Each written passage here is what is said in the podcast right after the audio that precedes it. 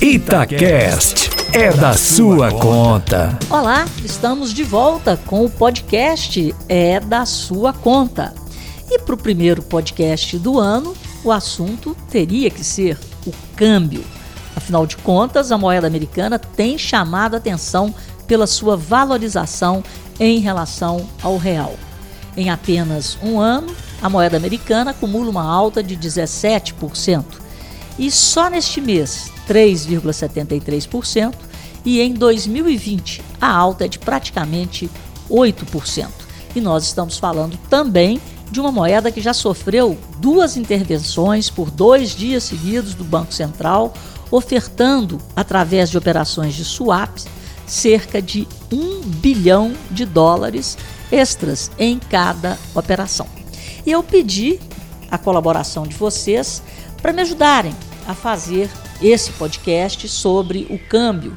Nós estamos vivendo um momento único na economia brasileira e eu continuo achando que a maioria da população brasileira ainda não entende o que, que está acontecendo e o que, que vai acontecer para frente na nossa economia. Dentro desse espírito colaborativo, eu vou começar aqui com o zap que foi enviado pelo Willer Palhares. O Willer quer saber qual que é a perspectiva do dólar, do câmbio, né, nos próximos 30 dias. Ele pergunta qual é a minha visão, tanto para o oficial quanto para o turismo. Bom, Willer, eu vou juntar ao seu zap um outro zap que eu recebi e a pessoa não se identificou. Ela disse: Bom dia, em primeiro lugar, quero te dar os parabéns é, pelo seu trabalho e, se você puder, eu gostaria que você me informasse sobre o que é o 4x4 de Guedes. Como essa resposta tem a ver com a sua pergunta, eu vou aproveitar e juntar os dois apps. Então vamos lá por etapa. A cotação do dólar aqui no Brasil sempre foi muito influenciada pelo comportamento da taxa de juros, porque o Brasil praticava e praticou durante muito tempo as maiores taxas de juros do mundo, tanto em termos nominais quanto em termos reais. Então vamos fazer um retrospecto para ficar mais fácil o entendimento. Vamos no túnel do tempo voltar a outubro de 2016. A taxa de juros na época estava em 14,25%, mas é bom lembrar que a inflação anualizada girava em torno de 10%. Mas mesmo assim, a taxa real de juros obtida por quem aplicava o dinheiro no Brasil era muito gordinha, muito alta, muito atrativa. Numa conta de padeiro, girava em torno de 4%.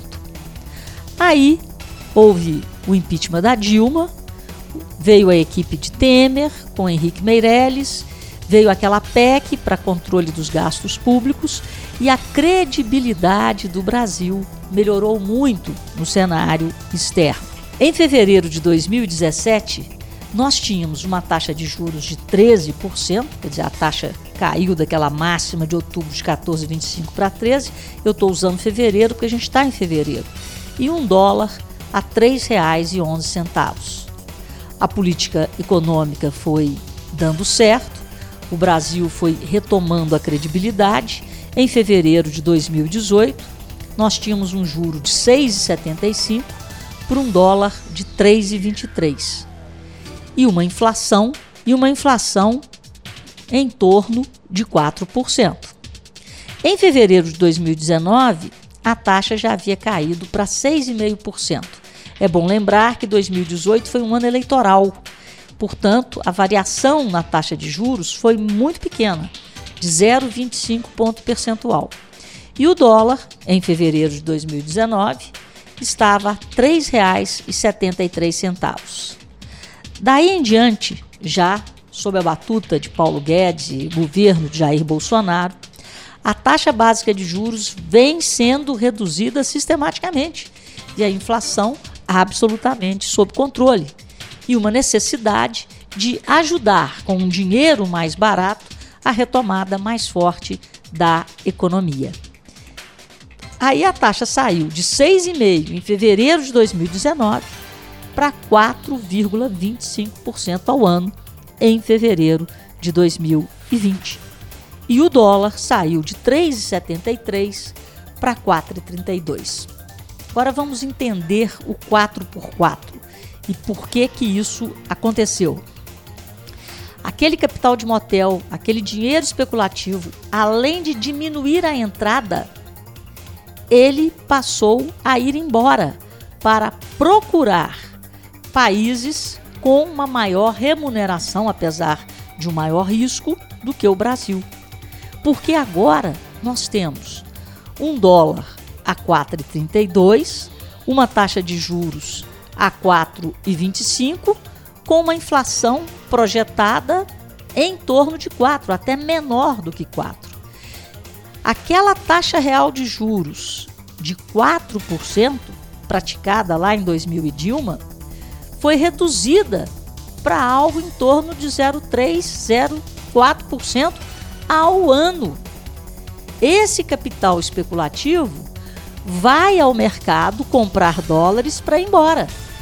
E como aquele capital que vinha sempre comprar os nossos títulos públicos, financiar a nossa dívida, atraído pela taxa de juros, que, repito, que era a maior do mundo, era, foi sim, durante muito tempo, a maior do mundo, tanto nominal quanto real. Esse dinheiro parou de entrar. Como o câmbio no Brasil é flutuante, o preço do dólar é formado todo dia no mercado pela lei da oferta e da procura, o câmbio ficou mais pressionado pelos compradores. Temos hoje mais compradores do que vendedores. E é por isso que nós tivemos esse repique do dólar, principalmente a partir de outubro, novembro do ano passado, que foi ficando cada vez mais claro que a rentabilidade, que a remuneração para os rentistas, para quem vive de juros no Brasil, foi deixando de ser atrativa, o que é muito bom para o país. Agora, o que está entrando e o que vai entrar e o que deve entrar é o dólar do bem, aquele que vem para comprar negócios no Brasil. Porque o mercado de consumo, com dinheiro mais barato, com uma taxa de juros mais baixa, o investimento das empresas no setor produtivo com um dinheiro mais barato, com uma taxa de juros mais baixa, deve aumentar e muito. Então, o Brasil saiu da armadilha do vamos viver de dinheiro para o crescimento sustentável de vamos trabalhar e produzir bens e serviços. Porque passamos a ter um dinheiro barato, uma taxa de juros a menor da história e passamos a ter uma moeda mais bem precificada em relação ao mercado internacional, tornando os nossos produtos mais atrativos. É isso que está acontecendo hoje no Brasil. Então, tanto o dólar a 4 quanto os juros a 4 fazem bem sim para a nossa economia. Eu tenho brincado, né? O carro do Paulo Guedes agora está com tração 4x4. E nós vamos parar de patinar naquele voo de galinha e poderemos ter sim, daqui para frente, um crescimento sustentável, já que essas duas variáveis tão importantes, que é a taxa de juros interna, que torna o mercado interno mais forte, no caso, quanto menor a taxa, melhor para o setor produtivo, e também uma moeda mais equilibrada em um valor em que os produtos brasileiros se tornam mais atrativos ao mercado internacional. Então, tudo isso é bom para a produção, a geração de emprego e o aumento de renda no país e, consequentemente, bom para as famílias e para as empresas brasileiras. Agora voltando à colocação do Willer, qual seria a perspectiva do câmbio, tanto comercial quanto o turismo né, para os próximos 30 dias, eu aconselho a todos que acompanhem toda segunda-feira o relatório de mercado, o Boletim Focus do Banco Central. É só entrar no site do Banco Central, porque ali o Banco Central ele tem a mesma preocupação de todos nós brasileiros. O que que os economistas chefes dos bancos que operam aqui no Brasil, os bancos brasileiros e os bancos internacionais, estão projetando para os indicadores, para os principais indicadores da economia. E o Banco Central tem que recolher essa, essas impressões, essas expectativas, essas projeções, porque a missão do Banco Central é entregar a inflação, de preferência no centro da meta. Então, ele tem que ouvir quais são as projeções médias do mercado. E ele coloca essas projeções nesse relatório de mercado. E por esse relatório de mercado, a projeção para a moeda americana no final do ano está em R$ 4,10. Essa é a média dos economistas ouvidos pela autoridade monetária. Então, eles fazem essas projeções para esse ano e para os próximos dois anos, e eu te digo, William, que a gente deve acompanhar sempre esse relatório de mercado, Boletim Focus, em relação às outras variáveis também, a inflação, o crescimento econômico, isso é muito importante, porque são essas variáveis que vão fazer com que o Banco Central diminua, mantenha ou até aumente a taxa de juros. E a taxa de câmbio, como a gente já explicou aqui antes, ela é uma das variáveis mais importantes na composição, por exemplo, da inflação. Então a taxa de câmbio ela não pode subir demais porque ela pode influenciar nas cadeias produtivas globais, já que as commodities são cotadas em dólar e essas commodities produzem bens de consumo universal. O pãozinho, por exemplo, tem tudo a ver com dólar porque tem tudo a ver com trigo que o Brasil importa o mesmo a gente pode falar do petróleo, né, do combustível. O petróleo é uma commodity é cotada em dólar. Então, no curto prazo, essas cotações do dia a dia, elas oscilam em razão de eventos como, por exemplo, o coronavírus. Isso torna o mundo mais incerto e existe uma procura natural por moedas mais fortes diante de incertezas, o que torna as moedas de países emergentes como o Brasil, né, com uma possibilidade maior de se desvalorizarem em função de um evento como o coronavírus. Mas, olhando no horizonte mais amplo, a projeção é que a taxa de câmbio de equilíbrio no Brasil seja em torno de 4,10. Em momentos de maior estresse, como é esse que nós estamos vivendo, que tem duas coisas acontecendo, né? Nós estamos praticando hoje a menor taxa de juros da história. Então, esse corte sucessivo nos juros trouxe mais compradores de dólares do que vendedores. Esse capital especulativo indo embora mas ao mesmo tempo um evento de privatização, um leilão de concessão, isso pode trazer dólares de fora para comprar Brasil, equilibrando a moeda americana mais próxima desse número de 4,10. Então eu acho que o intervalo de flutuação aí vai entre 4 no melhor momento e 4,35, já que o Banco Central na semana passada, todas as vezes que o dólar ameaçou tocar R$ 4,40, a autoridade monetária entrou fazendo leilões extras de moeda através de swap. Ela entrou dois dias seguidos ofertando um bilhão de dólares em cada dia. Basicamente é o que eu tenho para falar para vocês dois. Vamos agora à próxima pergunta. Olha, eu recebi também alguns apps sobre reforma tributária, mas como o assunto específico desse podcast é o câmbio, eu preferi não misturar as marchas. Mas vamos tratar da reforma tributária e eu vou utilizar esses apps que eu recebi sobre reforma tributária nessa oportunidade. E eu queria terminar com uma colocação interessante do Paulo Henrique. Eu vou ler para vocês o zap dele. Olá, Rita. Você acha que segregar economia com desenvolvimento social é favorável para nós? Cidadãos e cidadãs que necessitamos principalmente de bens e serviços públicos de qualidade? Desculpe, mas nunca vi atrelar seus comentários à economia com resultados a favor da população. Olha, Paulo, talvez eu não tenha sido tão explícita, mas tudo que a gente acabou de falar aqui tem a ver com a melhoria da qualidade de vida da população brasileira.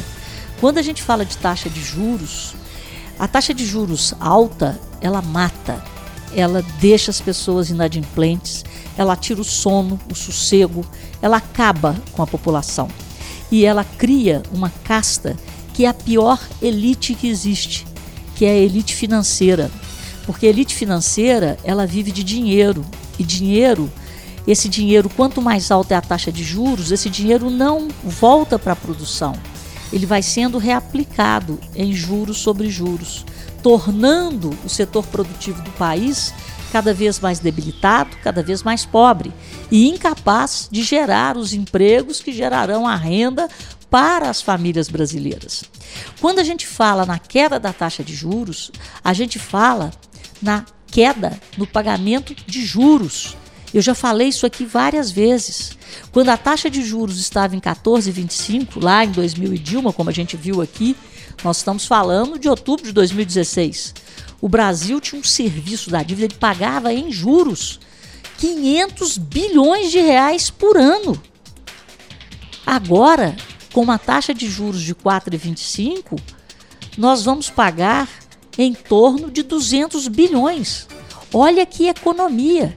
Esse dinheiro que está deixando de ser gasto no pagamento de juros, deixando de alimentar essa elite financeira, esse dinheiro será canalizado para investimento em serviços públicos de qualidade, educação, saúde e segurança. O que nós tínhamos antes era uma gastança de uma forma irresponsável. Não havia gestão de qualidade em cima do dinheiro público. O Estado arrecadava muito e gastava muito mal. Agora não. Estamos colocando ordem na casa. E quando a gente fala de economia, fala de taxa de juros e fala de taxa de câmbio, de uma economia equilibrada, de uma economia com fundamentos, nós estamos falando da geração de empregos, da geração de renda e da queda expressiva da inadimplência no Brasil, que será uma consequência futura. É a queda na taxa de desemprego, a queda na inadimplência e passaremos a ter um país muito mais justo sob o ponto de vista econômico. Portanto, economia é cidadania e eu vou tentar ser mais explícita para os benefícios sociais que uma economia arrumada traz. Muito obrigada pela sua colocação. E eu fico por aqui. Rita Mundim, porque é da sua conta. Itacast. Aqui o papo continua.